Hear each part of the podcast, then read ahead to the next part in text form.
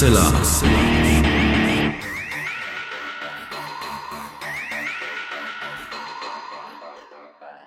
Hallo und herzlich willkommen zum 329. Mal bei Hoaxilla, dem skeptischen Podcast. Wie immer bei mir die wunderbare Hoax Mistress Alexa. Und die sagt auch Hallo, ihr da draußen. Und äh, ich freue mich wie immer, dass der wunderbare Alexander Hoaxmaster hier bei mir ist. Ganz kurz zur Einleitung. Die äh, Spotify-Jahresstatistiken sind erschienen und da haben wir ein deutliches Wachstum hingelegt in diesem Jahr. Spotify ist ja nur ein Teil äh, der HörerInnen kommen von Spotify, sondern wir haben ja ein breit gestreutes Portfolio. Aber vielen Dank für alle, die uns bei Spotify entdeckt haben in diesem Jahr. Ähm, wir sagen es einfach nochmal, weil es viele nicht wissen und das anders glauben. Wir bekommen von Spotify für die vielen, vielen Downloads, die wir da haben, 0,00 Cent. Das ist so. Genau, wir bekommen kein Geld von Spotify, sind euch da draußen aber wahnsinnig dankbar, dass ihr uns so zahlreich hört äh, und uns die Treue haltet. Genau, selbst wenn ihr ein bezahltes Abo bei Spotify habt oder was man da auch immer abschließt, ich nutze das nämlich gar nicht, ähm, fällt nichts für uns ab, weil wir nicht exklusiv bei Spotify sind oder weil wir keine Werbung da schalten. Das wisst ihr ja, dass wir das nicht einfach so freigeben. Insofern, wer glaubt, ich habe ja so ein Spotify-Abo äh, und dann kriegen die ja vielleicht ein paar Cent ab das ist nicht der Fall. Ähm, aber das ist nicht tragisch, Alexa hat es gerade schon gesagt. Ich wollte es noch mal einmal erwähnt haben, äh, weil das, glaube ich, für alle nicht so ganz klar immer ist. Aber die Zahlen sind erstaunlich und wir haben inzwischen, ich habe noch mal reingeschaut, jetzt Ende November, äh, fast 2,8 Millionen Downloads in diesem Jahr gehabt. Das ist aus der helle Wahnsinn. 171 Ländern, selbst wenn da ein paar mit irgendwelchen VPN-Tunneln ihre Herkunft verschleiert haben. Das ist schon sehr, sehr viel. Äh, und darüber freuen wir uns natürlich und grüßen auch einmal in die Welt hinein all diejenigen, die uns eben nicht aus Deutschland, Österreich, der Schweiz, Luxemburg, also in den klassischen deutschsprachigen Ländern äh, hören. Äh, schöne Grüße überall dahin. Und und dann höre ich auf, Alexa. Ich rede schon wieder zu viel. ähm, Nein. Herzlichen Dank. Wir haben ein, ein paar Mails bekommen mit, mit ganz persönlichen Nachrichten von äh, Menschen, die uns geschrieben haben. Ich will da nicht zu sehr ins Detail gehen, weil es dann auch zum Teil sehr privat war. Äh, wir haben zwar nicht geschafft, alle zu beantworten. Wir waren aber zum Teil sehr gerührt ja. von euren Geschichten. Ja, wirklich mit Pipi in den Augen. Ja, ja. wie und wann und unter Umst welchen Umständen ihr uns kennengelernt habt, wie ihr uns hört und äh, was, was Voxilla äh, für euch bedeutet, das macht uns äh, dann doch manchmal sehr ergriffen, was ihr da schreibt, weil wir sitzen ja hier eigentlich nur äh, und sprechen ins Mikro. Und ähm, ja, wenn ihr sagt, Mann, die sind ja richtig cool, nächstes Jahr im Frühjahr 2024 könnt ihr uns sehen, live auf Tour. Mhm. Da gibt's Karten zu kaufen, das findet ihr auf der Homepage und da würden wir uns natürlich freuen, äh, wenn im Grunde genommen alle, äh, die hier zuhören, gerade dabei sein könnten. Das ist natürlich komplett unrealistisch, aber wir freuen uns auf euch bei der Tour. Genau, da werden wir einen wundersamen Abend gemeinsam verbringen. Da gehe ich von aus. und jetzt machen wir einfach weiter. Nach dieser ähm, äh, emotionalen, wie auch immer, Einleitung ja, war sie. War so ein bisschen, ne? Ja. Ähm, denn du hast eine sehr interessante Geschichte mitgebracht. Ich habe schon auf die Überschrift einmal geschielt. ähm, da wir jetzt mal rein. Die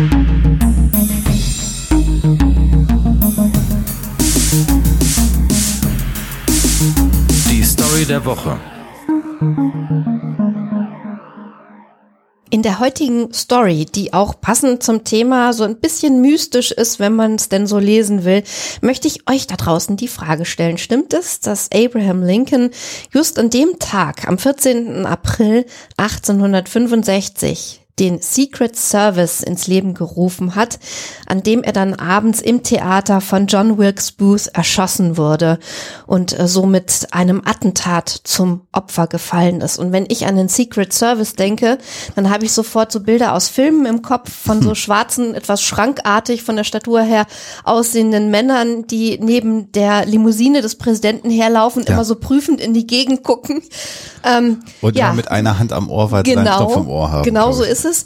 Und jetzt müsst ihr da draußen mal überlegen, ist dieses ganze Ding äh, genau an dem Tag äh, ja ins Leben gerufen worden, an dem Abraham Lincoln auf so tragische Weise ums Leben gekommen ist. Hm. Beziehungsweise gestorben ist er ja einen Tag später, aber erschossen wurde. Spannend. Ähm, ich habe nur den, den Titel gesehen, ich mhm. habe noch nicht die Auflösung. Äh, Ja, äh, machen wir am Ende. äh, ich, Ja. ich, oder ich frage jetzt gleich mal. Ich mache mal kurz Pause und dann, wenn wir wiederkommen, machen Wir wir weiter. besprechen das und dann kommen wir wieder.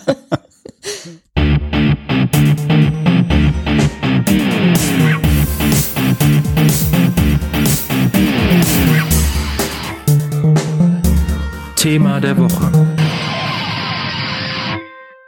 Viele von euch da draußen wissen ja aus Interviews oder äh, auch sonstigen Quellen, dass ich immer so ein bisschen die Vorliebe für Geisterthemen habe. Und ich habe es im Moment sehr, sehr gut getroffen mit dem Thema neulich und auch äh, jetzt mit dieser Folge. Ähm, der Enfield Poltergeist-Fall, äh, so einer der bekanntesten Poltergeist-Fälle, die man überhaupt äh, findet, wenn man sich mit dem Thema beschäftigt und auch einer derjenigen, die wirklich mit dem meisten Material dokumentiert sind.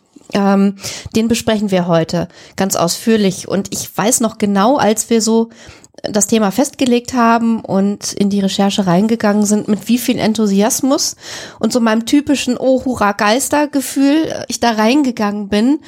Und ich muss jetzt schon mal vorweg sagen, je länger ich mich damit und wir uns damit beschäftigt haben, desto mehr Ernüchterung war auch, glaube ich, mit dabei. und letzten Endes ist da irgendwie mehr so eine tragische Geschichte draus geworden. Und all das wollen wir heute mit euch nochmal aufrollen. Das ist in der Tat, ähm, wie soll ich sagen, ähm, äh, ja nicht das erste Mal, dass bei einer Poltergeist-Geschichte so am Ende die Be Beteiligten, ich hätte fast handelnden Personen, aber da kommen wir nachher zu, aber die beteiligten Personen, äh, ähm, ja, ja, dass das tragisch ist. Mir, fällt, mir fällt kein äh, besseres Wort ein. Wir sind drauf gekommen, weil parallel dazu, dass uns die Werbung erreicht hat, ihr äh, uns auch angeschrieben habt in den sozialen Netzwerken. Schönen Gruß. Ich habe es mir leider namentlich nicht gemerkt. Ähm, mit der Aussage, oh, bei bei Arte in der Mediathek gibt es einen, Mehrteiler äh, zum zum Enfield Poltergeist. Was sagt ihr denn zu dem? Und kurz darauf haben wir dann gesehen, ach guck mal, bei Apple TV gibt's auch eine neu produzierte Serie, äh, The Enfield Poltergeist. Und dann haben wir uns erstmal die Serie auf Apple äh, TV angeschaut. Vor dem Hintergrund, dass, können wir kurz nochmal sagen, äh, da in weiten Teilen der Serie ähm, die Original-Tonbandaufnahmen mit Schauspielern nachgestellt worden sind. Wir, wir erklären das gleich noch ausführlich. Das heißt, das war also sehr, äh, sehr dokumentarisch, um es mal so darzustellen. Wohingegen die äh, Arte-Serie, die es auch gibt, ähm, eher äh, tatsächlich so eine dramatisierte Serie ist. Und da haben wir relativ schnell ausgemacht, weil es klar war, da soll schon auch wirklich eine Gespenstergeschichte erzählt werden, die sich nur locker an den an den äh, Originaldingen äh, orientiert. Also so viel mal ganz kurz ähm, zu den Serien. Worum geht's beim Enfield äh, Poltergeist? Vielleicht steigen wir da noch mal ein. Genau, ähm, es sind damit zusammengefasst unter diesem Titel Ereignisse, die sich zwischen dem August äh, 77 und dann äh, dem Jahr 1979 ereignet haben. Und wir befinden uns äh, in Enfield äh, in England, ähm, gehört noch zu London, und zwar in der Green Street 284. Und es geht um eine Familie, die dort nicht ganz vollständig mehr wohnt. Ähm, es ist die alleinerziehende Peggy Hodgson mit zwei Töchtern und einem Sohn. Äh, sie ist ja, geschieden oder lebt getrennt von ihrem Mann inzwischen in diesem Häuschen. Das ist so ein, so ein typisches Arbeitereienhaus, so muss man sich das vorstellen. Und äh, ihr älterer Sohn ist in einer Schule für ja, schwer erziehbare Kinder, kann man schon fast sagen.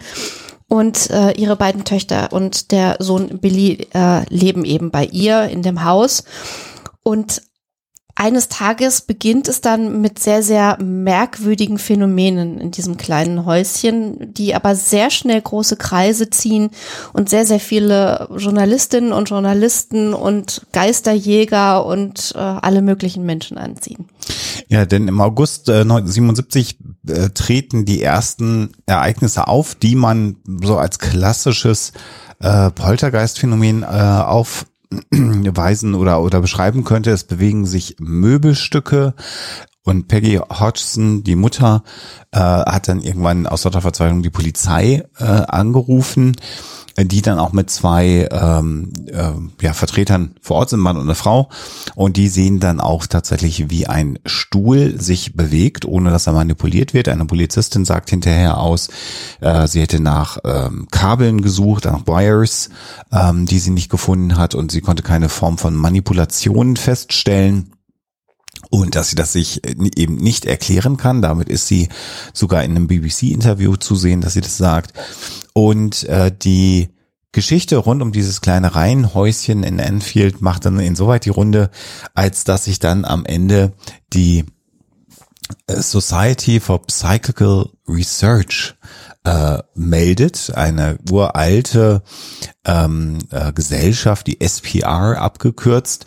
Und das sind äh, ja im, im Grunde genommen Ghostbusters, so könnte man es bezeichnen, lange bevor es den Begriff natürlich gegeben hat, die, das ist ganz wichtig, unentgeltlich auf der Suche nach paranormalen Phänomenen sind in äh, Großbritannien.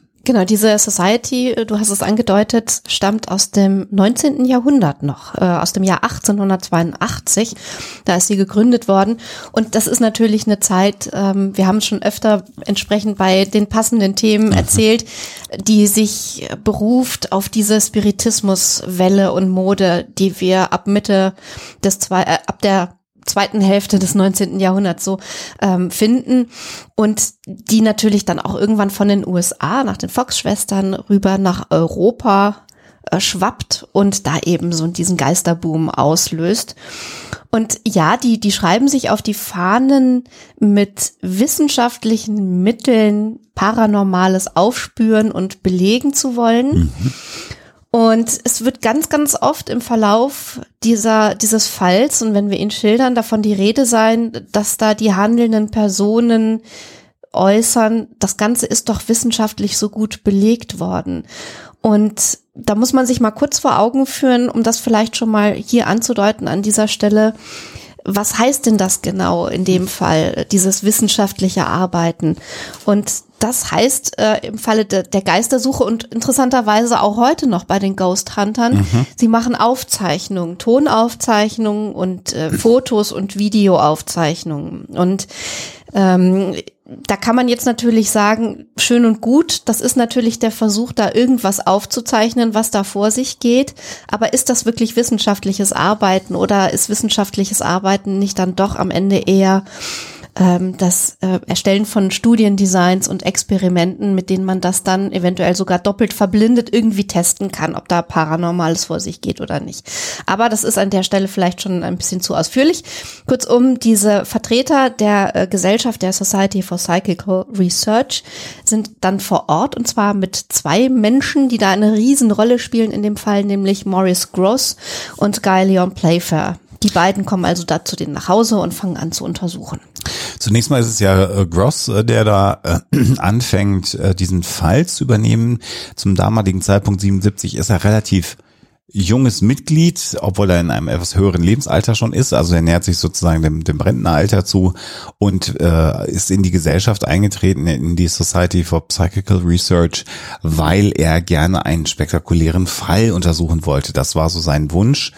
Und ähm, du hast es gerade schon beschrieben, seine Methode, um den Ereignissen in diesem Haus in Enfield äh, auf die Schliche zu kommen, in der 284 Green Street, war es mit Tonbandgeräten, also mit so großen Reel-to-Reel-Geräten und Mikrofonen, äh, ja einfach alles aufzuzeichnen, was da stattfindet äh, bei der Familie. Und dann später ist er dann auch von Guy Lion Playfair begleitet worden. Und es existieren nicht frei zugänglich, aber Stunden um Stunden, so habe ich es verstanden, von diesen Audioaufnahmen. Und was wir erleben, ist, dass äh, er dann ja außerhalb des Schlafzimmers der beiden Mädchen im Wesentlichen, die beiden Schwestern, auf die wir jetzt mal kommen müssen, die haben wir, glaube ich, noch gar nicht namentlich genannt. Genau. Fällt mir mal gerade ein, weil wir so tief im Thema sind. Hilfe, ja. Also äh, die äh, Manifestationen des Poltergeistes sind im Wesentlichen um die beiden Schwestern äh, herum, Janet und Margaret Hodgson, äh, aufgetreten. Janet 1977 elf Jahre alt, Margaret 13 Jahre alt und der Fokus ist ein bisschen mehr auf Janet, was diese Ereignisse angeht. Die beiden Mädchen schlafen dann auch zusammen. Es ist ein sehr, sehr kleines Haus, äh, in dem die Familie wohnt. Und äh, ja, Maurice Gross sitzt außerhalb des Zimmers der Mädchen, entweder in der Küche oder im Wohnzimmer, hat das Tonbandgerät laufen, hört immer zu. Und so wie es sich darstellt, ist es dann immer so, wenn es Radau gibt, um es mal so zu bezeichnen, was ja Das Poltergeist ist ein auch gerne schönes und sehr unterschätztes Wort. Schön, ne? Ja. So die alten Worte. Mhm. Also wenn es Radau gibt und es Padauts macht, dann äh, äh, rast Maurice Gross immer die Treppe in dem Haus hoch, weil die Mädchen oben schlafen. Im Haus ist ein zweietagiges Haus. Und dann hat der Poltergeist irgendwas ähm, gemacht. Und das sind tatsächlich zu Beginn äh, Stühle, die durch die Gegend gerückt werden.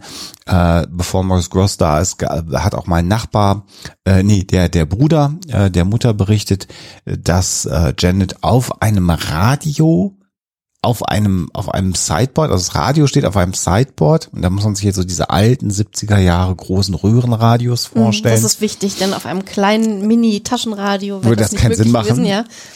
Ähm, hat sie dann bäuchlings auf diesem Radio gelegen und geschlafen, so wie er beschreibt. Also das ist vorher schon passiert. Und was dann Morris Gross miterlebt, ist, dass äh, ein Stuhl äh, im Grunde genommen durch die Gegend geflogen ist. Er bekommt dann mit, wie Legosteine aus dem Nichts erscheinen, so besagt er, äh, durch die Wohnung fliegen, äh, Murmeln fliegen durch die Gegend in diesem Haus. Und Morris Gross beschreibt dann auch, dass diese Murmeln und Legosteine, nachdem er sie angefasst hat, warm waren und dann das spricht eben für eine Geistermanifestation, so wird er dann zitiert.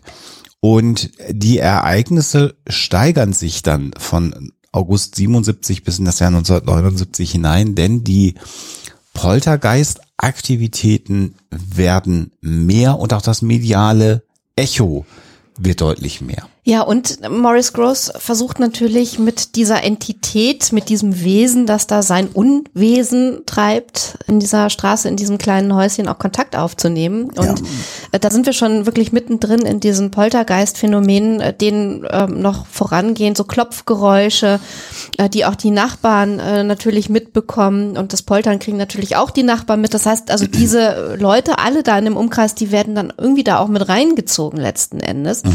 Und Maurice Gross versucht dann zu kommunizieren. Und ganz am Anfang ist das wirklich ähm, so eine Befragung, die wir heute in ähnlicher Weise auch noch von äh, Ghost Huntern kennen. Nämlich, äh, wir stellen uns mit einem Aufnahmegerät irgendwo hin und fragen den Geist, ähm, wenn du da bist oder wenn hier irgendjemand ist, äh, mach doch bitte das und das. Äußere dich, mach dich bemerkbar. Und das passiert eben am Anfang beim Enfield Poltergeist auch. Und der soll sich zu Beginn durch Klopfen bemerkbar machen. Und ähm, man kann sich das tatsächlich anhören in dieser Doku und auch in diesen Originalaufnahmen, die da eine Rolle spielen, dass er dann solche Dinge macht wie, okay, wir legen jetzt fest, zweimal klopfen ist ja, einmal klopfen ist nein. Und ich stelle dir jetzt ein paar Fragen. Und dann antwortet dieser Geist äh, in Anführungsstrichen ähm, auf diese Fragen.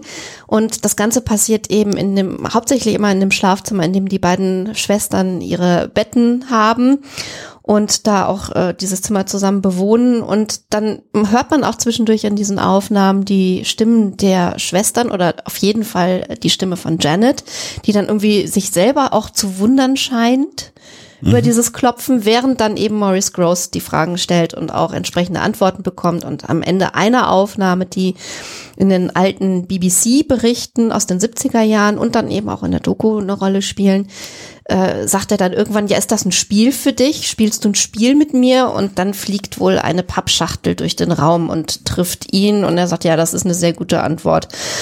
Äh, also das sind die Dinge, die wir als Außenstehende durch diese Aufnahmen mitbekommen. Und wenn man das so, so hört, dann klingt das natürlich erstmal sehr außergewöhnlich und sehr ungewöhnlich. Das liegt aber vor allem daran, dass uns trotz dieser Aufzeichnung so wahnsinnig viel an Kontext und an Dingen, die da vielleicht vor Ort sich noch abgespielt haben könnten, fehlt.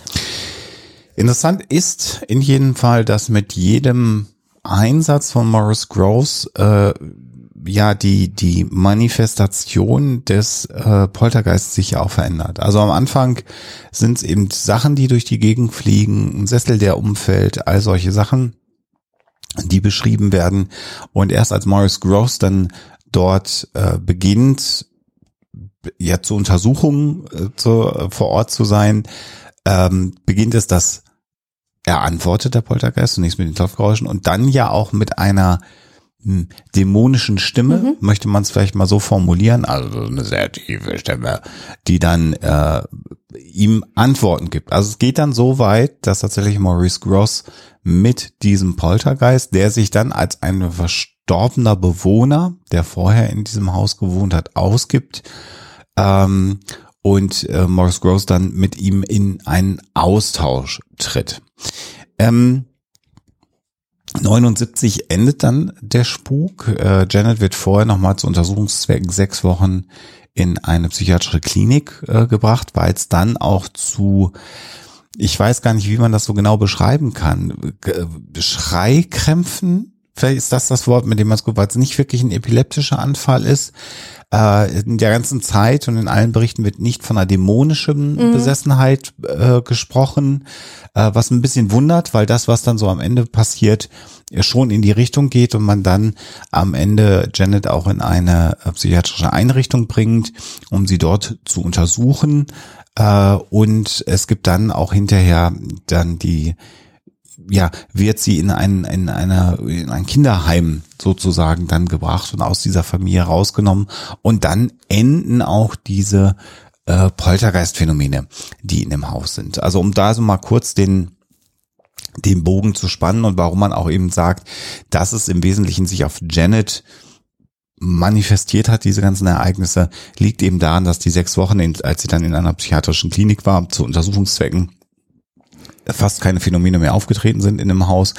Und als sie dann letztendlich ja dann im Kinderheim war, in der Erziehungsheim, äh, war es dann auch vorbei und wieder ruhig vor Ort. Wenn wir uns äh, nochmal dieser Stimme zuwenden, die da aufgetreten ist, und es waren mehrere, von denen behauptet hat, dass sie da als Entitäten irgendwie sich äußern, ähm, aber vor allen Dingen war es immer ein Bill Wilkins, der da gesprochen haben soll. Äh, so hat das Ganze angefangen eigentlich mit einem Bellen, mit einem Bellen und Grummeln. Und an der Stelle, äh, als wir uns das angeschaut haben in der Doku, musste ich unweigerlich an den Exorzismus oder die Exorzismen denken, die an Anneliese Michel vollzogen Ja. wurden, ein paar Jahre vorher. Denn äh, auch in dem Fall war es so, dass Anneliese ähm, wohl teilweise sich unterm Tisch versteckt hat und gebellt hat wie, wie ein Hund und auch so ge- gegrummelt hat. Und äh, insofern muss ich schon fast dankbar sein, dass man eben hier nicht drauf gekommen ist und drauf äh, gegangen ist, dass das eine dämonische Besessenheit sein könnte und dann irgendwelche äh, Exorzismen da voll, vollzogen hat, äh, die ja wirklich auch im, im Fall von Anneliese Michel höchst grausam waren. Äh, und äh, insofern hat sich das Ganze dann in eine etwas andere Richtung entwickelt. Das liegt natürlich auch daran, dass die handelnden Personen eben Geisterjäger gewesen sind. Ähm, sie haben zwar zwischendurch auch ein Medium bemüht, was da wohl mal äh, da gewesen ist, und die uns nicht ganz unbekannten Ed und Lorraine Warren waren auch mal da und haben sich da wie viele andere auch die Klinke in die Hand gegeben in dem Häuschen und haben das auch untersucht und haben dann aber hinterher, also Ed hat es ganz ausführlich erklärt, eben nur darauf bestanden, dass es definitiv, äh, definitiv Spuk gewesen ist und alle Leute, die sagen, äh, nee, das stimmt aber alles nicht und das lässt sich nicht belegen, die hätten die Daten einfach nicht gekannt. In solchen Fällen sei es so, die, man hätte die Daten und wenn man die Daten studiert, dann kommt man unweigerlich drauf, dass der Spuk echt ist. Und äh, insofern hat sich das Ganze eben wirklich in diese Geisterrichtung entwickelt, bis eben, wie du geschildert hast, dann der Spuk ein Ende genommen hat.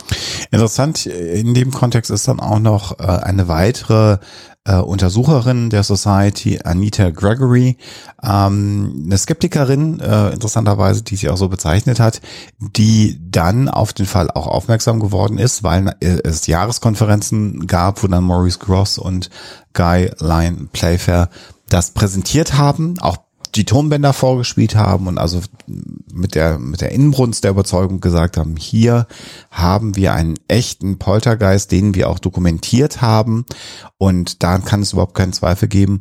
Und Anita Gregory war eine von denjenigen aus der Society, ähm, aus der SPR, die dann gesagt hat, naja, gäbe es nicht auch andere Möglichkeiten? Äh, was ist denn zum Beispiel mit äh, Bauchreden, Also, weil die Stimme natürlich und Maurice Grosser gesagt hat, sei unmöglich. Und heute wissen wir, dass, äh, und das ist dann auch später untersucht worden, dass es durchaus durch so ähm, äh, äh, Fake äh, ähm, äh, Stimmlappen über äh, den den eigentlichen Stimmlippen durchaus möglich ist, so eine Stimme zu erzeugen und auch bauchrednerisch tätig zu sein. Das ist dann auch bei den Medien untersucht worden. Aber Maurice Cross hat dann gesagt, ja, äh, aber wenn das der Weg wäre, wie Sie das machen, dann könnten Sie ja nicht über drei Stunden da sprechen, ohne heiser zu werden. Wenn ich das mache, eine Minute, äh, dann werde ich ja sofort heiser. Das heißt, diese Mädchen können das gar nicht so lange durchziehen. Äh, oder Janet in dem Fall kann das gar nicht so lange durchziehen.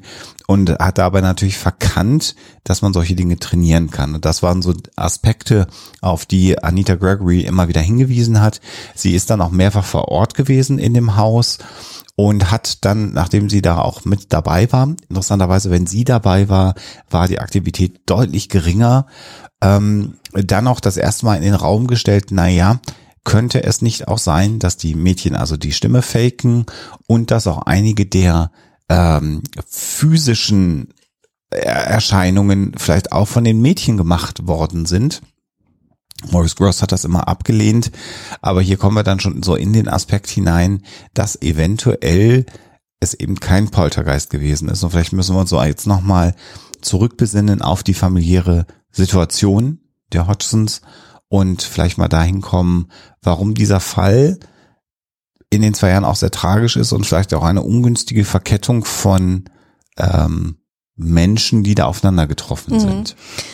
Also es war sicherlich so, dass die äh, Situation, und das wird auch immer wieder von allen geschildert, selbst von äh, Maurice Gross und äh, Galeon Playfair, ähm, dass die Situation eben dort sehr angespannt gewesen ist. Also es gab wirklich äh, sehr, sehr, ja, einen sehr, sehr spannungsgeladenen Umgang untereinander. Man merkte, dass alle nicht so wirklich glücklich sind. Es fehlte natürlich auch der, der Vater, der dann als ähm, Familienfigur irgendwann äh, eben nicht mehr da war. Und ähm, Peggy Hodgson war sicherlich auch in einer schwierigen Situation als alleinerziehende Mutter eben mit diesen Kindern, worunter sie auch wohl immens gelitten hat. Das sagt sie auch selber in Interviews, war, dass sie ihren Sohn eben in diese Schule geben musste. Mhm und dass der dann auf einmal nicht mehr da war und so dieser Familienverband, der so wohl äh, ganz okay miteinander funktioniert hat äh, und das war irgendwie alles äh, ganz, ganz nett mehr oder weniger, ist dann auseinandergerissen worden. Und plötzlich waren sie eben nur noch zu viert da.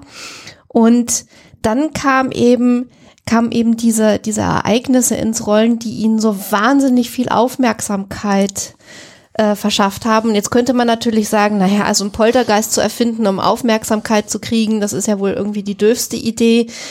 Und es war tatsächlich so, dass es der Familie letzten Endes natürlich nicht gut getan hat und dass die Aufmerksamkeit, die sie bekommen haben, auch natürlich vor allen Dingen dann, als das durch die Presse ging und weltweit auch durch die Presse ging, nicht positiv gewesen ist, dass sie da in der Schule verlacht wurden, die Kinder und geärgert wurden, dass ständig irgendwelche Anrufe kamen und die Leute natürlich auch mit unschönen Begriffen äh, wie Hexe oder so um sich geworfen haben und äh, wie Menschen halt so sind, äh, dann auch wirklich diese Familie heimgesucht haben, um es mal so rauszudrücken. Was, wenn man sich den Fall durchliest, vielleicht nicht so ähm, äh, einen so trifft, aber insbesondere in dieser Apple-Doku dann doch sehr, sehr auffällig ist, weil äh, man eben die, das Haus nachgebaut hat im Studio. Es ist sehr viel fotografiert worden. Es gibt sehr viel Pressefotografie. Playfair hat sehr viel fotografiert. Also bis hin zu den Postern an den Wänden und den äh, Tapeten hat man das ja alles restauriert. Und was man da gesehen hat, ist zum einen, dass wir hier äh, in, in ausgehenden 70er Jahren des letzten Jahrhunderts in Großbritannien erst mit einer sehr armen Familie zu tun gehabt haben. Also kein Telefon zum Beispiel in dem Haus, also nur, nur so ein Beispiel zu nennen. Ähm, und äh, der Sohn Billy, der da noch mit gewohnt hat, litt an einer Sprachstörung, so wird's dann beschrieben. Da weiß man dann nicht, ist es eine Entwicklungsstörung gewesen? Ähm, liegt es daran, dass die Kinder nicht gefördert worden sind? Wir wissen ja heute, dass Frühförderung da sehr viel auch beim Spracherwerb und diesen Dingen äh, beitragen kann. Äh, wenn man sich die Dokumentationsausschnitte anschaut, sehen wir das äh, insbesondere Janet, ähm, ich weiß gar nicht, wie ich das formulieren soll, eine sehr verwaschene Sprache hat, ähm, dass das Bildungsniveau, und ich meine das Ganze wertfrei und das Sprachniveau nicht so sonderlich hoch gewesen ist. Ähm, und da sehen wir natürlich, dass in den 70er Jahren das Prekariat in, in Großbritannien drastisch abgehängt war äh, in vielen, vielen Belangen, auch in sozialen Belangen äh, von, von anderen Teilen der Gesellschaft. Das heißt, wir haben hier eine, eine Familie gehabt, die arm war, die so ein Stück weit am Rand der Gesellschaft war und wir haben äh, zwei Mädchen, von denen die eine in der Pubertät drin ist, Janet dann ja, und da kommen wir vielleicht nachher nochmal zu, äh, so in, in, der, in der frühen präpubertären bis in die pubertäre Phase gewesen ist, ähm, was natürlich für Kinder eine Entwicklung der, der Abnabelung, der Rebellion ist, wo sich Dinge verändern, wo die Hormone mit einem Karussell fahren, alles völlig normal. Wenn man dann aber natürlich aufwächst mit einer alleinerziehenden Mutter in, in Scheidung, was damals ungewöhnlich war, ähm, äh, ist nicht wie heute, die dann auch viel nicht zu Hause ist, ähm, die Kinder viel hinter den Häusern, so wird's beschrieben, in so einem Brachland sich untereinander vergnügen in der in der Sitzung, dann fügt also untereinander vergnügen im Sinne von Spielen, miteinander spielen, ja, ja genau. Ähm, also dann dann fügt sich da schon so ein Bild von einer gewissen ähm, für mich hat sich so eine Vernachlässigung, eine wenige Förderung, ein, schlechtes Feld ergeben und die Kinder haben im Wesentlichen, äh, das haben sie auch beschrieben, den Fernseher so als Lebensmittelpunkt gehabt. Also das, wo, was die Familie miteinander vereint hat, war vor dem Fernseher zu sitzen, BBC zu schauen. Ähm, das, das, das konnten sie gemeinsam machen. Alles andere war verkracht, um es mal mit so einem Wort ja. zu beschreiben. Also wir müssen natürlich auch betonen, äh, nicht alle Menschen, die in sozial schwierigen ähm, oder finanziell schwierigen Situationen sich befinden, versuchen dann durch ungewöhnliche Aktionen Aufmerksamkeit auf Nein. sich zu ziehen, um Himmels Willen. Ähm, aber wir beschreiben halt hier diesen einen äh, konkreten Fall, wo man eben das nicht genau trennen kann, was da wie abgelaufen ist. Ich glaube aber, was man durch die Dokumentationen, die da vorliegen und die man nachvollziehen kann, schon sieht, ist, dass da ein ganz, ganz merkwürdiges und ich glaube auch nicht wirklich positives Beziehungsgeflecht entstanden ist. Es wird zwar hinterher geschildert auch von, von äh, Peggy Hodgson, von der Mutter und auch von Margaret, die sich dann schon im Gegensatz zu ihrer Schwester Janet äh, wohl auch Jahre später geäußert hat dazu, beschrieben, dass der Maurice Gross selbst, als das alles vorbei war, immer noch als Familienfreund immer wieder mal vorbeigekommen ist und ihnen immer auch was mitgebracht hat und wohl total nett war und so. Aber wenn man sich die Ereignisse damals in den 70ern vor Ort mit Janet und Margaret anguckt, dann also ich kann mir nicht helfen, wenn ich mir so also die Fotos von diesen Mädchen angucke, wo dann eben diese fremden Männer bei denen im Bett sitzen, eben weil sie da gerade irgendwas untersuchen wollen und dann irgendwie in die Kamera lächeln und so, dann beschleicht mich ein ganz unangenehmes Gefühl. Und auch hier wollen wir nochmal betonen, dann grenze ich das nochmal ein, dass wir jetzt nicht sagen, dass die Mädchen da in ihrer Art und Weise äh, nein, nein, missbraucht nein. worden sind mhm. oder, oder dass da übergriffig ja, agiert ja. worden ist. Also man kann sich halt fragen, ob äh, jemand, der da mit im Bett sitzt bei den Mädchen, ob das sinnvoll ist oder nicht, aber das hatte eben jetzt nicht diese Konnotation. Nee. Ähm, äh, also das, das müssen wir einmal sagen. Ähm, und was auch durchkommt in, in, in den Dokumentationen, aber gar nicht für mich so stark unterstrichen wird, sondern immer nur so am Rande angedeutet wird und man hört dann so Interviewfetzen, die man so hört, ist, dass Janet und ihre Mutter auch nicht gut miteinander klarkamen. Also da gab es ein maximal angespanntes Verhältnis. Für mich würde sich da mal aufdrängen, wie war denn das Verhältnis realerweise zwischen der Mutter und Janet? Wie war das Verhältnis, wenn keiner dabei war? Da gibt nämlich so Sätze von Janet, die sagt, eigentlich will meine Mutter, dass ich gehe, als sie dann in dem in der Klinik ist, gibt es dann so Sätze von ihr, wo sie sagt, ich also eigentlich soll ich gar nicht mehr nach Hause kommen, das merke ich wohl. Und als man dann erstmal sie nicht in einer äh, Erziehungsanstalt unterbringen kann, sie dann doch nach Hause kommt, beschreibt sie dann, wie die Mutter sehr enttäuscht ausgesehen hat, als sie nach Hause gekommen ist. Also da ist äh, erstmal auf dieser Ebene einiges im Argen äh, gewesen, wo man heute sicherlich mit, mit Wissen um, Psychologie, um Entwicklungspsychologie, um, um das Wissen, was mit pubertierenden Kindern ist, sich einige Dinge anders angeschaut hätte, als das Morris Gross getan hat, der ja noch nicht mal Psychologe war, sondern im Grunde genommen Ingenieur, Erfinder, ähm, also ein, ein, ein der Zugetaner, und das glaube ich ihm auch, ein eher positiver Faktor, du hast es schon beschrieben, Freund der Familie, ja, Zeitlebens, aber eben nicht mit der notwendigen Fachkenntnis allein zu erkennen, dass man da intervenieren muss. Er hätte es ja gar nicht tun müssen, sondern so dieses, oh, da muss mal professionelle Hilfe her. Das äh, lag gar nicht vor. Und ein zweiter Aspekt, den wir hier nochmal betonen müssen oder unterstreichen müssen, äh, ist die Tatsache, dass Maurice Gross äh, eine seiner Töchter nach einem Motorradunterfall verloren hat. Da war sie Anfang 20 und diese Tochter trug auch den Namen Janet. Und dass Maurice Gross äh, mit seiner Frau und seiner Familie zusammen ähm, diesen Tod nicht so ganz gut verarbeitet hat und dieser Tod ihn dazu gebracht hat, an eine Existenz nach dem Leben zu glauben. Äh, er hat ähm, in Interviews gesagt, seine verstorbene Tochter hätte aus dem Schicksal heraus nochmal mit ihm versucht zu kommunizieren. Das heißt, das war so ein Wendepunkt. Und jetzt in dieses Haus der Familie Hodgson zu kommen, ein junges Mädchen zu sehen, Janet, mit dem gleichen Namen, den auch seine Tochter getragen hat, wo ja diese Grenze zum Jenseits aufgebrochen zu sein scheint, das hat, glaube ich, auch etwas mit Maurice Gross gemacht und hat vielleicht ein Stück weit die professionelle Distanz, die man als Untersucher natürlich haben muss, aufbrechen lassen. Also er hat mit Sicherheit weniger Distanz zu diesen ganzen Ereignissen und zur Familie Hodgson gehabt als äh, zum Beispiel Anita Gregory. Ja. Die scheint da doch mit sehr viel mehr Abstand rangegangen zu sein.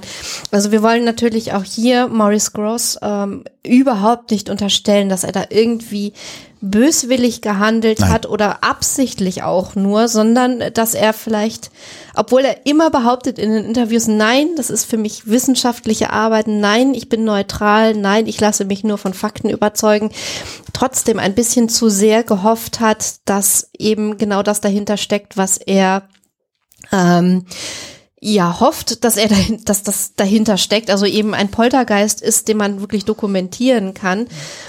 Und wir haben ja ganz oft in der Geschichte von Menschen, die sagen, okay, ich gehe jetzt auf die Geisterjagd, äh, ich möchte diese paranormalen Phänomene, an die ich glaube, auch gerne untersuchen dass die so eine ganz persönliche Geschichte haben. Und bei ihm war es eben diese Tochter, die äh, bei einem Unfall ums Leben gekommen ist und von der er dann steif und fest behauptet hat, dass sie aus dem Jenseits heraus äh, mit ihm und seiner Frau, ihrer Mutter kommunizieren konnte. Und äh, diese, diese ja, Erweckungsereignisse oder die eben diese persönlichen Ereignisse, die dann zu einem äh, zu einer Konzentration auf Paranormales kommen, das finden wir eben sehr, sehr häufig. Und das muss natürlich nicht unbedingt heißen, dass jemand dann nicht trotzdem die Latte ziemlich hochlegen kann. Ähm, aber es, es lässt eben auch vermuten, dass da unter Umständen mehr Wunsch Vater des Gedanken ist, äh, als dann wirklich neutrale wissenschaftliche Arbeit.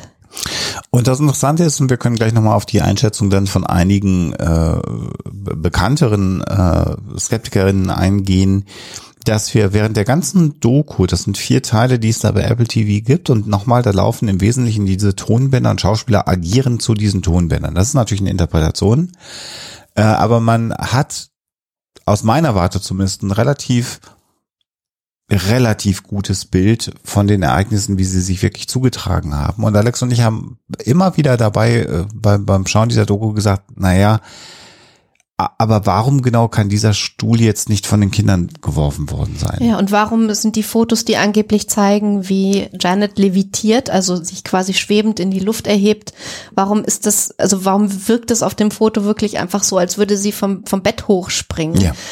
Und äh, die Aussagen, ja, aber sie war dann in einer Millisekunde vorher äh, noch unter den Decken im Bett und hat dann auf einmal in der Luft äh, gestanden, Geschwebt. geschwebt oder wie auch immer. Das hat man halt nur als Augenzeugenbericht und solche Augenzeugenberichte sind notorisch unzuverlässig. Das lässt sich einfach nicht ändern.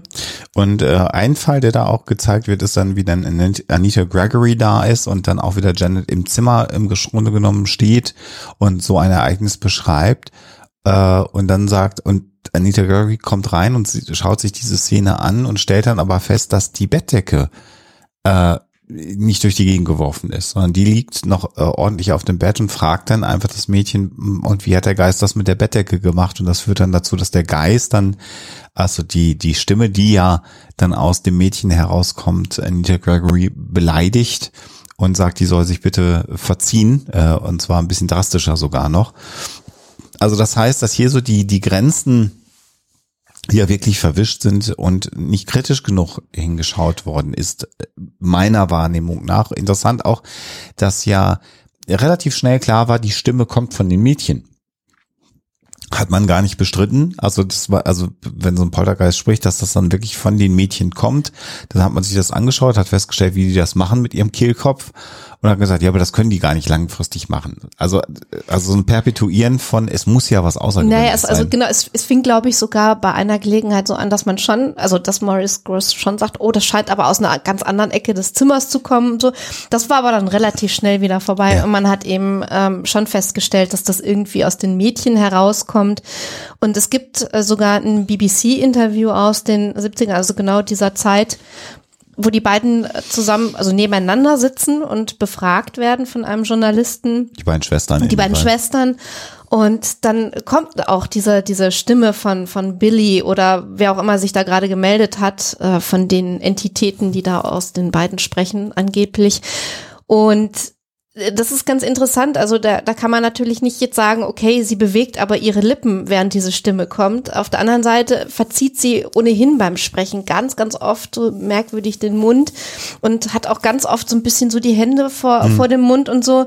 Und also du kannst halt nicht ausschließen, ohne dass wir das jetzt alles ähm, komplett zerreden wollen, du kannst halt nicht ausschließen, dass sie das geübt hat und dass sich diese Stimme eben auch im Laufe der Zeit verbessert hat, weil sie das einfach besser konnte.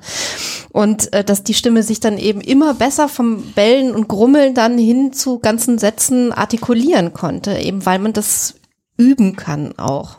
Und da kommen wir nochmal zu dem Aspekt zurück, den ich gesagt habe. Die Mädchen waren, so wie es sich darstellt, viel alleine. Äh, Das heißt, sie hatten ja auch viel Gelegenheit, solche Dinge sich auszudenken, zu üben und zu schauen. Und das ist ja gar nicht ungewöhnlich zu sagen, oh, guck mal, was ich mit meiner Stimme machen kann. Und dann macht man das immer weiter. Ähm, äh, das ist also äh, das eine, was da passiert. Und jetzt haben wir gerade schon so den Aspekt angedeutet. Und ich will den nochmal stärker unterstreichen, diesen Aspekt. Wir haben Janet, die das Gefühl hat, sie ist zu Hause nicht willkommen, die in die Pubertät sich äh, ähm, begibt, ähm, mit all dem, was da so dranhängt. Äh, Das Gefühl hat, meine Mutter möchte mich gar nicht haben. Mein großer Bruder ist ja auch schon weggegeben worden. Wir sind ja gar keine Familie. Der Vater ist nicht da.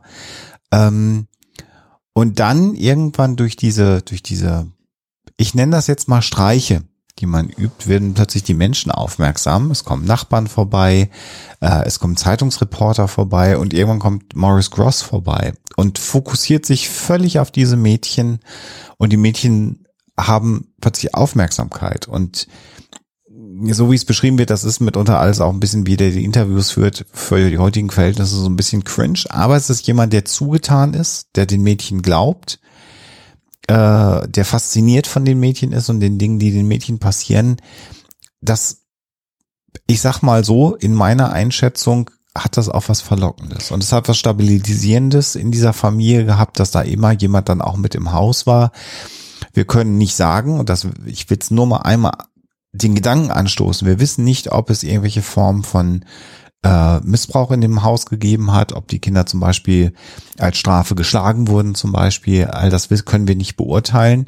Ähm, wenn es so, aber wenn Morris Gross da war, hat sowas dann eben nicht gegeben. Also auch solche Aspekte kann man einfach mal andenken, um deutlich zu machen, wie ein Kind, was sich ein bisschen verloren fühlt, motiviert werden kann, theoretisch, so ein Verhalten zu zeigen.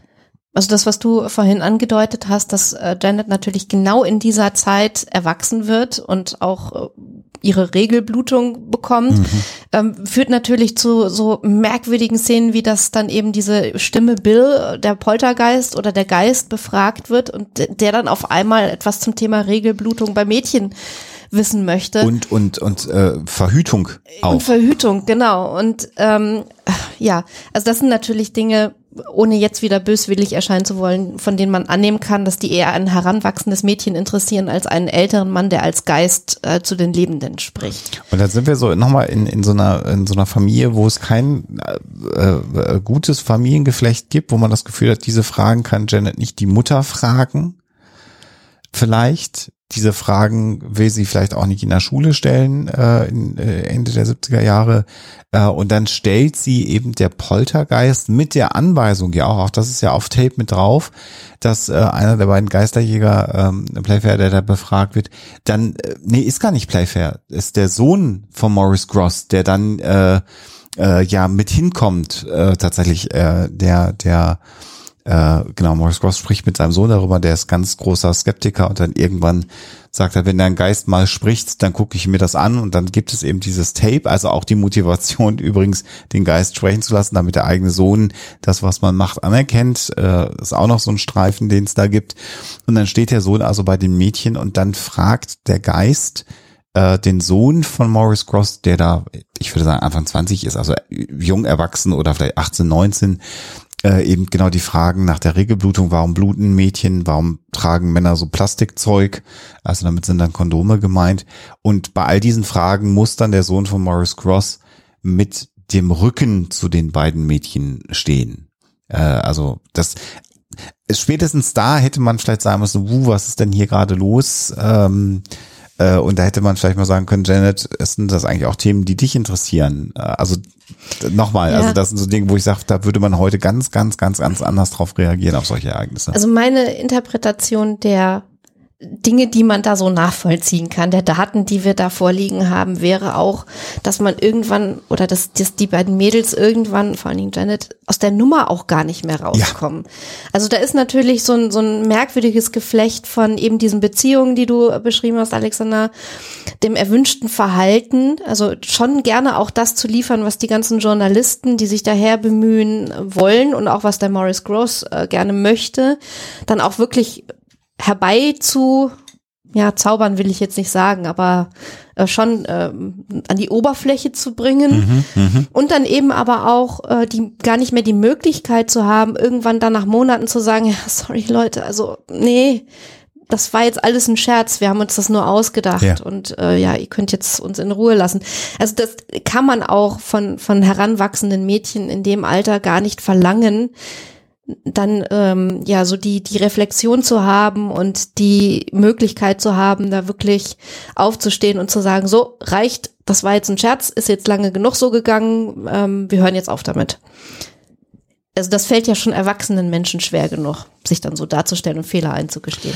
Und erst als dann, wir haben es ja gerade schon gesagt, Janet dann aus diesem Haushalt dann ja äh, entfernt wird, also dann nicht mehr da zu Hause wohnt, hören dann auch die Ereignisse auf. Ähm, und es bleibt natürlich dann nach den Betracht, also jetzt können wir nochmal sagen, also es gab dann Bauchredner, die dort auch sich das angeschaut haben. Es gab Zauberkünstler, die dahin gekommen sind. Und da war es schon im Grunde genommen immer so, dass diejenigen, die sich da auskannten, dann festgestellt haben, naja, also das ist alles jetzt nichts Übernatürliches, das kann man alles machen. Es gibt Situationen, wo dann die beiden Mädchen auch zumindest gesagt haben und eingestanden haben, dass sie ein paar Sachen selber mhm. gemacht haben. Mhm. Ähm, da war es dann so, dass Morris Gross immer relativ schnell auf die Mädchen eingewirkt hat, dass sie das wieder zurücknehmen. Und in, äh, in späteren Interviews gibt es dann so, dass zwei Prozent, so ist die Aussage der Dinge, die da passiert sind, haben wir vielleicht selber gemacht, damit auch was passiert, äh, dass diese Prozentzahl wahrscheinlich deutlich äh, höher ist. Und eben, wie gesagt, immer dann, wenn Morris Gross nicht dabei war und jemand dann die Möglichkeit gegeben hat, in Anführungsstrichen so ein, äh, äh was denn das deutsche Wort für Geständnis, Confession habe ich gerade im Kopf mhm. gehabt, abzugeben, äh, das dann hinterher revidiert äh, werden musste. Das heißt, ähm, Böswilligkeit, wie du gerade schon sagst, will ich da auch niemanden unterstellen. Es gab für alle handelnden und beteiligten Personen, in diesem Fall des Enfield Poltergeist, eine intrinsische Motivation, weiter an die Dinge zu glauben oder eben weiter diese Dinge zu tun, äh, im, im, im Blick auf die Mädchen, ähm, um einen gewissen Effekt äh, zu haben. Ähm, aber heute in der Nachbetrachtung und wenn ihr Apple TV haben solltet, äh, schaut euch mal die Doku an. Es gibt eben Schaut euch vielleicht erst die Doku an und hört dann die Huxela-Folge, sagen wir jetzt am Ende des Films. Auch sehr So gut. ein bisschen spät. Genau, Ja. aber es gibt eben nichts, ähm, äh, wa- was wirklich im Beisein passiert ist. Und da gibt's ja auch Aussagen zu, dass äh, Maurice Gross immer gesagt hat, der Geist war halt einfach zu clever. Der hat nie was gemacht, wenn ich mit im Raum war. Ich habe es immer erst hinterher. Äh, ich habe es gehört und wenn ich dann hinkam, da war es schon passiert. Und das ist natürlich eine Aussage, wo man merkt, da hat er vielleicht selber dann auch zu sehr seine eigenen Scheuklappen aufgehabt, um dann nur zu sagen, okay, vielleicht bin ich da auch an der Nase herumgeführt worden, ein Stück weit. Ja, ähm, ich würde gerne so als Fun Fact, als Randnotiz noch hinzufügen, dass der Guy Leon Playfair ähm, vorher lange Zeit als Journalist äh, in der Welt unterwegs war und auch in Brasilien. Und da ist er dann auf eine sehr, sehr ausgeprägte und lebhafte äh, Spiritismus-Szene gestoßen und hat da auch seine ersten Erfahrungen in der Richtung gemacht und auch Bücher über Fälle geschrieben. Und äh, manche werden sich vielleicht noch erinnern, dass wir schon mal auf Brasilien und den Spiritismus zu sprechen kamen, nämlich im Zusammenhang mit Alan Kardec. Äh, da ist Brasilien, auch was das angeht, wirklich sehr, sehr, also ja fast ein Hotspot. Also die Ja. haben eine Gesellschaft, die sich damit beschäftigt. Die haben den Spiritismus sehr, sehr früh adaptiert und weiterentwickelt und ähm, sehr, sehr ähm, auch ausgeprägt innerhalb der Gesellschaft äh, dann äh, sich entwickeln lassen. Und insofern ist das auch nochmal eine, eine spannende Notiz, dass das der Background von äh, Playfair ist. Und ich glaube, insgesamt, wenn man jetzt so langsam auf ein Fazit käme, haben wir hier einen Fall, bei dem eigentlich alle handelnden Personen ja keine böse Motivation haben. Also da ist nichts Missgünstiges oder Bösartiges dabei. Es ist bloß ein sehr, sehr tragisches Geflecht von Beziehungen und Wünschen und Hoffnungen äh, und Dingen, die da im Hintergrund abgelaufen sind, vielleicht sogar auch unbewusst abgelaufen sind, die sich da Bahn gebrochen haben. Insofern äh, würden wir jetzt nochmal, glaube ich, äh, entschieden davor warnen, irgendwie zu sagen, ja, das sind ja alles irgendwie blöde Leute und so weiter. Warum haben die das gemacht? Nein, also man muss natürlich schon den Problemen, die da vorherrschen, den Spannungen Rechnung tragen und auch den persönlichen Geschichten Rechnung tragen und kann es trotzdem sagen, dass eben es sich nicht belegen lässt, dass wir hier einen Poltergeistfall vorliegen haben. Genau.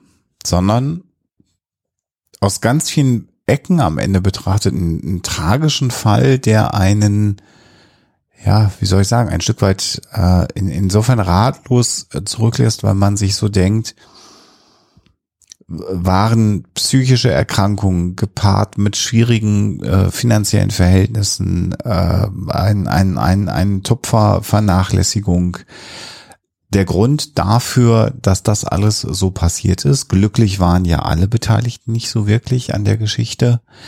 Ähm, und hätte man, hätte man Dinge anders machen können und damit dieser Geschichte einen anderen Verlauf geben können.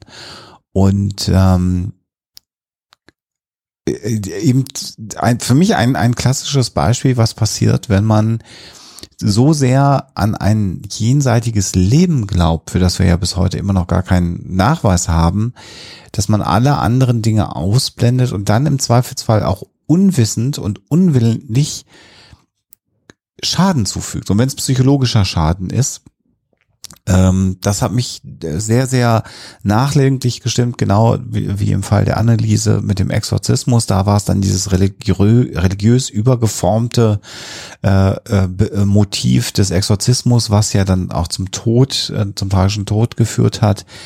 Ähm, und, und das lässt mich immer, ja, äh, ein Stück weit ratlos ähm, zurück. Und insofern ist dieser ähm, Fall des Poltergeistes von Anfield eben nicht so schön gruselig Mhm. Gespensterfall, wie wir ihn sonst haben und dann mit haha, hihi, gut, da haben sie sich an der Nase herumführen lassen, sondern ein sehr, sehr tragisches Beispiel dafür, äh, was passiert, wenn man Psychologie, soziologische Effekte, äh, Familientherapie, all diese Dinge nicht, nicht kennt, wenn die nicht zur Verfügung stehen und irgendwie auch das Wissen zu haben, dass das immer noch überall bei uns in der Gesellschaft an allen Ecken und Kanten stattfindet. Auch in so einem reichen Land wie Deutschland haben wir Familien, wo es solche Probleme gibt, wo nicht adäquat geholfen wird. Und das äh, macht mich dann immer am Ende doch sehr nachdenklich. Und jetzt musst du irgendwas Schönes sagen, Alexa. Was Schönes. Hilfe. Ich um, hätte um jetzt die noch. Situation zu retten. Oh wei, oh wei. Ich hätte jetzt noch angemerkt, dass wir auch aus dem Grund ähm, dessen, was du gerade beschrieben hast, nicht so sehr darauf eingegangen sind, was dann Enfield mit der Popkultur angestellt hat oder die Popkultur mit Enfield. Aber da könnt ihr euch jede Menge, wenn ihr das wollt, Beispiele suchen, wo eben dieses Motiv des Enfield Poltergeists ähm, sich in irgendwelchen Horrorfilmen niedergeschlagen hat, bis eben, jetzt sage ich es doch einmal, zu äh, The Conjuring 2, wo eben dieser Fall auch aufgerollt wird, aber natürlich in einer ja vollkommen verbrämten, fiktionalisierten Fassung, die dann äh, nicht mehr so viel mit dem Original, zu, also mit den tatsächlichen Ereignissen zu tun hat. Das war bei der Arte-Fassung schon so, weil bei der Arte-Fassung Dinge dargestellt wurden, die so äh, gar nicht beschrieben worden sind. Anhand von äh, Guy Playfairs Buch, ne? Ja, This ja. House is Haunted, ja. Genau, wo es dann so ein bisschen dramatisiert alles wurde und wo dann äh, damit es halt auch, auch wirklich ein Geist ist, dann auch das so ge- gezeigt wurde, dass es ein Geist war, obwohl es für viele dieser Dinge das gar nicht gab. Und das hat uns dann so ein bisschen, nachdem wir, wie ich finde, die sehr, sehr gute Apple-Serie gesehen haben, Apple Plus-Serie gesehen haben, dazu geführt, dass wir das dann irgendwann ausgemacht haben und gesagt haben, nee, das müssen wir uns jetzt nicht anschauen, weil das ist nicht dokumentarisch, das ist so weit weg in den Details, äh, die man sich ja auch durchlesen kann, dass wir hier eine völlig fiktionale Geschichte haben und dass man dann natürlich zum Schluss kommt, na klar war das ein Poltergeist, ist klar, weil der Drehbuchautor, die DrehbuchautorInnen das da so reingeschrieben haben und dann hat es natürlich nichts mehr mit den realen äh, Ereignissen zu tun. Und jetzt versuche ich doch noch mal so ein bisschen den positiven Dreh. Meine Faszination, die ich für solche Geschichten habe, lässt sich, glaube ich, trotzdem nicht abschalten. Ich glaube, ich werde ähm, Geistergeschichten immer interessant finden und ich werde auch trotzdem immer die Arbeit von äh, Ghost Huntern irgendwie interessant finden, aber immer mehr, je länger ich mich damit beschäftige, von der Warte aus, dass es nicht um die Verstorbenen geht, sondern es geht um uns Menschen. Ja. Es geht eigentlich bei all diesen Dingen nie wirklich ums Jenseits, sondern es geht immer darum, was sind unsere Wünsche, was sind unsere Hoffnungen und Motivationen und Beziehungsgeflechte und das ist ja, das sage ich jetzt dir als Psychologen, äh, ohnehin ein wahnsinnig interessantes Feld, zu dem sich, ähm, glaube ich, äh, für immer wahnsinnig viel sagen lässt. Das ist genau, also als du angefangen hast zu sagen, was wo, wäre es auch mein Fazit gewesen, es geht nicht um die Geister, es geht um die Menschen. Äh, und hier in diesem Fall insbesondere, wenn man das unter dieser Maske, unter diesem äh, Filter sich anschaut, dann ist das eine ganz andere Geschichte, die genauso faszinierend ist, äh, aber eben deutlich tragischer, als wenn man an einen Geist oder äh, glaubt oder aber lauter BetrügerInnen da sieht, sondern ähm, dann kriegt man, glaube ich, einen ganz guten Eindruck davon, was so eine Situation mit Menschen macht. Und äh, du hast ja seinerzeit ähm, mit ähm, Sebastian Bartuschek das Buch über die Ghost Hunter geschrieben. Und da gibt's ja dann auch die äh, ein Kapitel, wo Sebastian beschreibt, wie er selber bei sich so, ein, so eine Geisterjagd durchführt und Ja. in welchen emotionalen Zustand das ihn bringt. Du selber warst ja auch mal mit Ghost Huntern unterwegs. Das macht ja emotional mit der Wahrnehmung, mit einem selber was, wenn man da unterwegs ist. Das danke dir für dieses Stichwort. Es gibt auch bei paranormalen Phänomenen meiner Ansicht nach so etwas wie eine Wirkerwartung. Ja. oder eine Erwartungshaltung. Das heißt also, wenn ich Geschichten kenne und ich komme mit diesen Geschichten im Gepäck und vielleicht auch mit dem Wunsch, so etwas zu finden an einem bestimmten Ort, dann äh, ist die Wahrscheinlichkeit, dass ich wirklich etwas erlebe, was sich nicht ad hoc erklären lässt, relativ groß. Und je mehr, je größer der Wunsch, desto größer die Möglichkeit, dass ich eben sowas erlebe und dass dann natürlich auch ähm, so, so Gruppenphänomene eine Rolle spielen. Ähm, bei den Ghost Hunter Gruppen, die ja da unterwegs sind und auch Dinge, die da so untereinander ähm, stattfinden und wie man sich gegenseitig beeinflusst, wenn ohnehin eine gewisse Atmosphäre irgendwo herrscht. Das sind alles Faktoren, die da eben eine Rolle spielen. Und ich fand es so super, dass äh, Sebastian damals eben diesen Selbstversuch auch gemacht hat und dann wirklich mal ganz klar analysiert hat, was passiert da gerade mit mir, während ich in meinem eigenen eigentlich ziemlich äh, un äh, verfluchten und unbespukten Büro gucke, ob ich solche Experimente machen kann, wie sie die Ghost Hunter immer machen.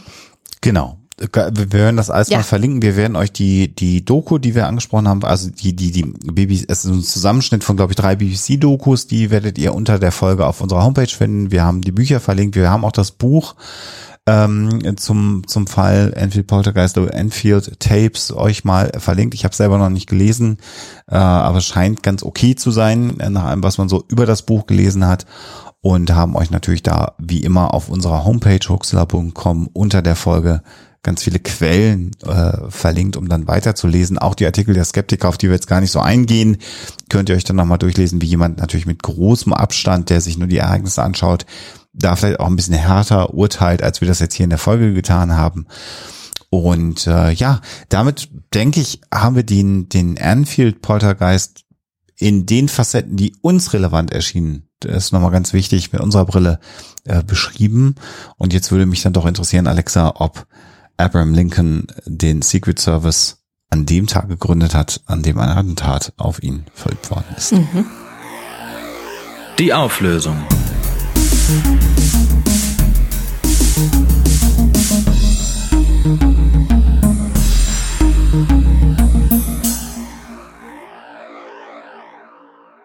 Die Geschichte stimmt. Abgefahren. Abraham Lincoln hat tatsächlich an dem Tag, an dem er dann erschossen wurde, beziehungsweise eben durch den Schuss verletzt wurde und dann am nächsten Tag gestorben ist, den Secret Service ins Leben gerufen. Jetzt muss man natürlich sagen, ähm, der war am Anfang gar nicht wirklich dafür da, wie ich das beschrieben habe, als ich die Story erzählt habe, neben der Limousine des Präsidenten herzulaufen und merkwürdig in die Luft zu gucken. Die hatten auch damals noch gar kein Auto. Richtig. So. Ähm, sondern äh, das Ganze ist angestoßen worden auch vom äh, Treasury Department und es ging eigentlich eher darum, Geldfälschung zu bekämpfen. Und dass sich das dann äh, letzten Endes so entwickelt hat, dass der Secret Service äh, für die Sicherheit des Präsidenten zuständig gewesen ist, das kam sehr, sehr viel später. Und äh, insofern ähm, muss man leider sagen, eben äh, Abraham Lincoln war da ja ziemlich ungeschützt unterwegs und ist dann eben einem Atten Attentat zum Opfer gefallen. Äh, aber die Geschichte stimmt, äh, es ist beides eben an einem Tag gewesen. Faszinierend, dass äh, das so zusammenhängt, aber natürlich mit der Einschränkung, dass es da eher um Falschgeld Ja, ja, gegangen ist, äh, nimmt so ein ganz Ja, bisschen dieses Narrativs äh, uns natürlich weg. Trotzdem eine sehr, Ja. sehr ähm, gute Geschichte. Damit äh, sind wir am Ende dieser Folge, müssen gleich kochen, damit wir noch was zu essen kriegen heute. Mhm. Das ist nämlich die Realität unseres Lebens, äh, unseres luxuriösen Lebens. Gleich gibt's Eintopf im Huxilla HQ. Sagen wir doch auch mal, wie es ist. Ähm, vielen Dank euch allen nach elf Monaten Selbstständigkeit. Wir haben es in der letzten Folge schon gesagt, deswegen mache ich es nur ganz kurz, die uns unterstützen äh, auf diesem Weg. Äh, wir haben jetzt schon wieder die Ideen für die Dezemberfolgen. Wir hoffen, dass wir die Folgen auch noch nachgeholt ähm, bekommen, die ausgefallen sind in diesem Jahr. Irgendwann kriegen wir das mal hin, dass wir mal eine dritte Folge äh, in den Monat hineinschieben. Und wir freuen uns natürlich dann, äh, einen Teil von euch zumindest zu sehen äh, bei Huxella Live. Alle anderen können am 20. Dezember nochmal einschalten. Gebe ich nochmal den Hinweis beim Huxella Real Life auf äh, Twitch bei den Wild Mikes, wo wir alte Folgen ähm, äh, von Huxella kommentieren und ihr Zum uns dabei der Messen, genau, also schaut da gerne mal vorbei.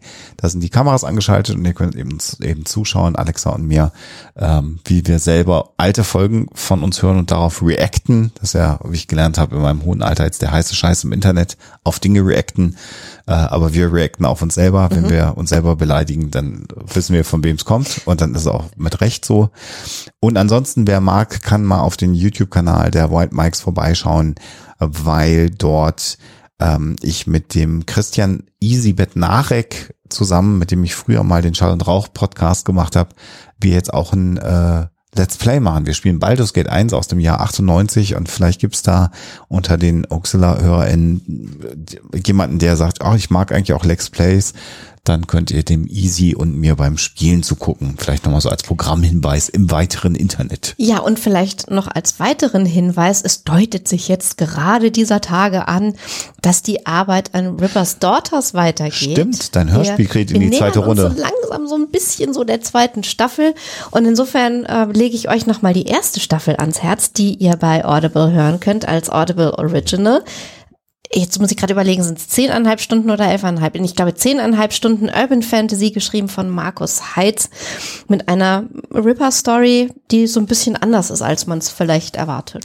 Und wer das bei Audible, glaube ich, nicht abonnieren will, der kann sich das, glaube ich, ich will nicht lügen, ich habe jetzt nicht nachgeschaut, ich links unter die Folge mal, äh, weil Weihnachten ist und wir selber unfassbare Summen daran verdienen. Aber ich verlinke euch das mal. Man kann äh, diese Audible Originals, die gibt's dann auch nur für Audible, weil die das natürlich finanziert haben, aber man kann die mit einem einmaligen Einkauf glaube ich, erstehen, wenn ich das richtig sehe. Da muss man kein Abonnent dann Abo abschließen und kann die dann trotzdem hören. Und vielleicht als kurze Ergänzung, falls ihr euch jetzt denkt, hä, wieso sagt sie uns das? Äh, das ganze Hörspiel ist produziert von der Bum-Film so. und ich durfte da Regie führen. Also vielleicht sollte ich das auch noch dazu sagen, damit man weiß, dass es nicht so völlig aus dem Nichts kommt. Du hast völlig recht.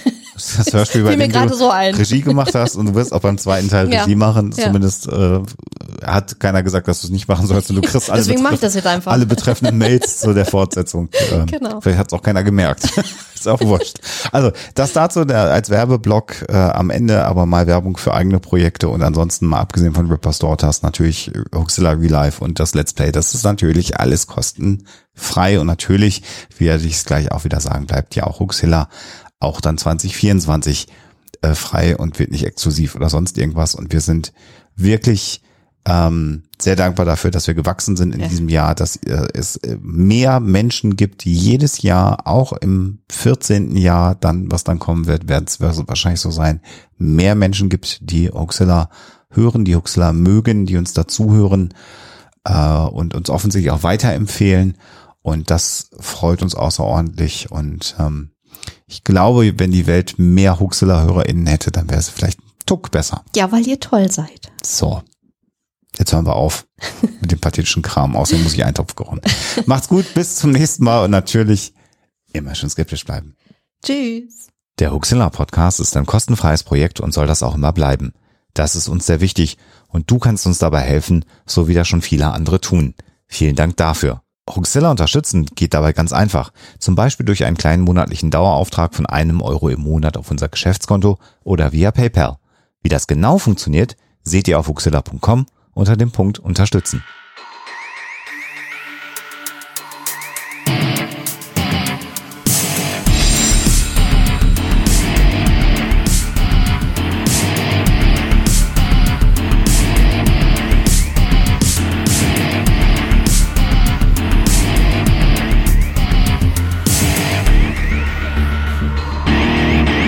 Schickt Fragen, Anmerkungen oder Feedback an info@huxilla.de.